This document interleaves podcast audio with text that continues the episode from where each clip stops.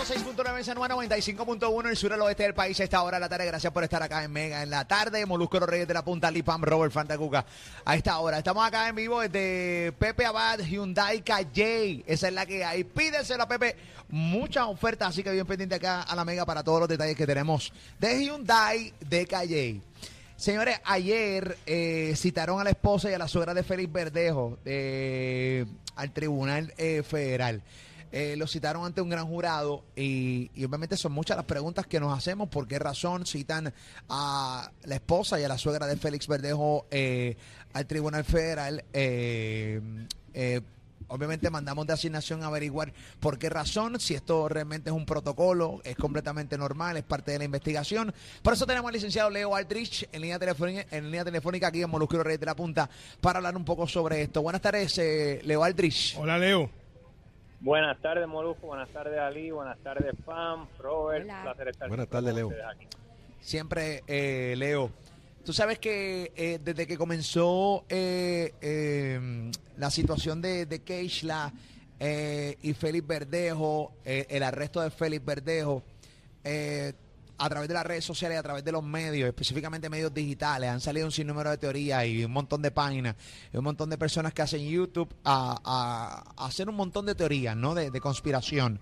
Y siempre se ha comentado, eh, pues nada, que pues que Félix no tuvo nada que ver, que no tuvo nada que ver, que no tuvo nada que ver, que ya ustedes verán, que fue no, que Félix, que Félix Ah. Verdejo no tuvo nada que ver, que ya, ya verán, y que, que- y, y siempre ha habido, ¿no? Eh, como un grupo de personas diciendo que la, que la esposa tenía algo que ver. Nosotros aquí tuvimos eh, el audio, eh, una entrevista que le hizo en la Comay al licenciado Edwin Prado, que fue licenciado básicamente que ayudó a la persona, eh, el, otro sospechoso, ¿no? El que ayudó supuestamente a Félix Verdejo a hacer todo esto, eh, y fue que básicamente le dijo a los federales todo lo que sabía. Él dijo en esa entrevista que todas las pruebas que hay, o sea, todo está confirmado con pruebas. O sea, todos los cargos que están eh, ahora mismo contra Felipe Verdejo están avalados por la prueba. Se lo dijo, y yo estoy citando a Edwin Prado, que lo dijo en el programa de la Comay. Ok. ¿Qué pasa? Eh, arrestan a Felipe Verdejo y estamos en el día de hoy, en el día de ayer. eh, tanto la esposa como la suegra de, de Felipe Verdejo comparecen ante un gran jurado federal.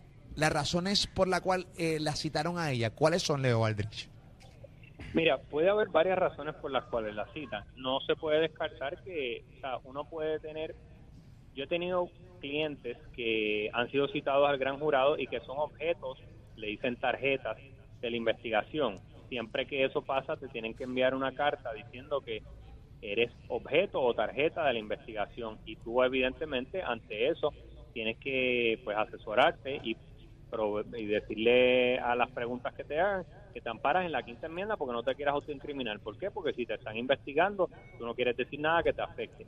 Así Claro. que sí existe esa posibilidad, sí existe esa posibilidad, pero también existe la posibilidad que te hayan citado al gran jurado y que no seas objeto de la investigación. Eso pasa un sinnúmero de veces que buscan testigos que den su verdad, la información que tengan al gran jurado para que el gran jurado tome la determinación que, que estime pertinente. Es decir, es posible que sí sean objetos de la investigación, pero también es posible que no lo sean.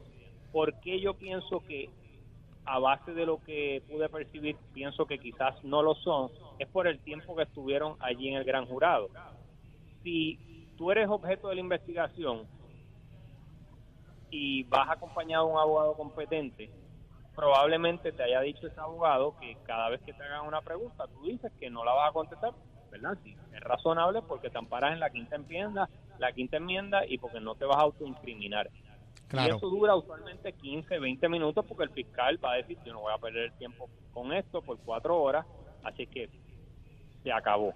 Así que pienso que a raíz del tiempo que se tomó lo de ayer, muy probablemente no es razonable pensar que en este momento sean objetos de una investigación, sino que existe la posibilidad también de que quieran atar ese testimonio de ellas, de lo que saben, para que después no lo puedan cambiar, no puedan retractarse y que lo que vayan a decir lo hayan dicho ante un gran jurado y eso esté consignado eh, y registrado como tal.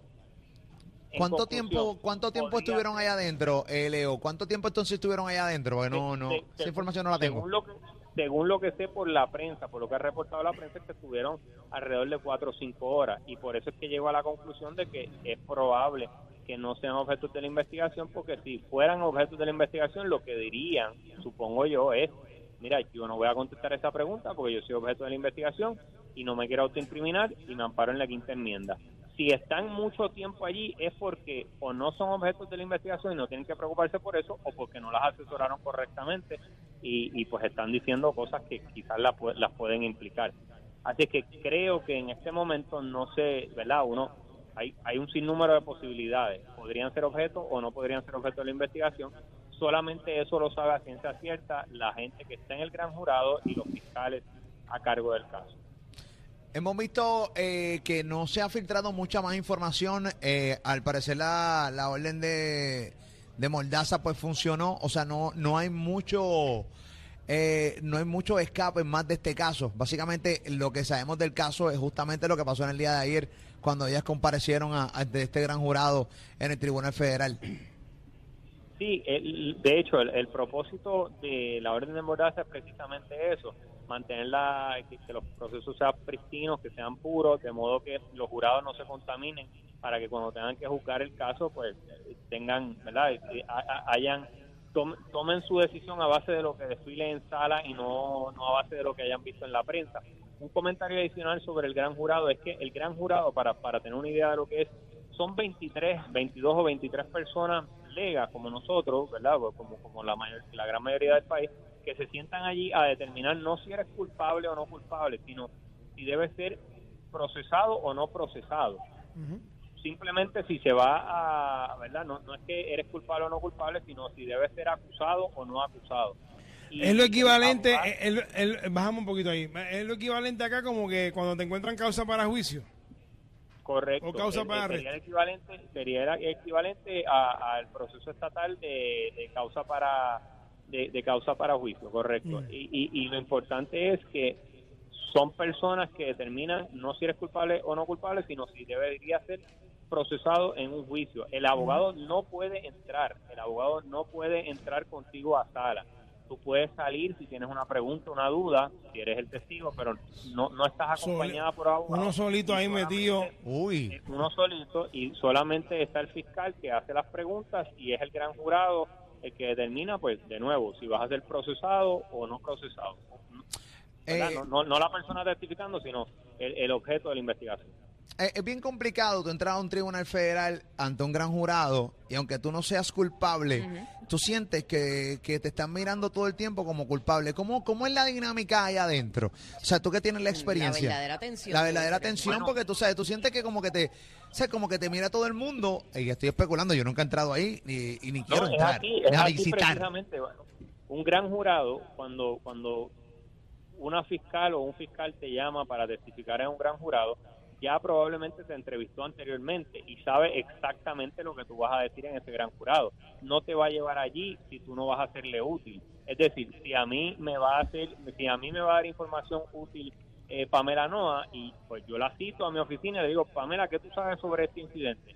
Me dice lo que ella sabe y entonces yo digo, ok, me va a ser útil. La pongo en el gran jurado y ya yo sé lo que me va a decir si, si, cuando yo la llamo a mi oficina me dice cosas que, pues, mira, yo no sé nada, yo no estaba allí y en efecto no me va a ser útil lo que ella me va a decir, pues yo ni tan siquiera la llamo al gran jurado. Es decir, los fiscales que llevan a un testigo al gran jurado saben exactamente lo que van a decir y es porque les va a ser de utilidad.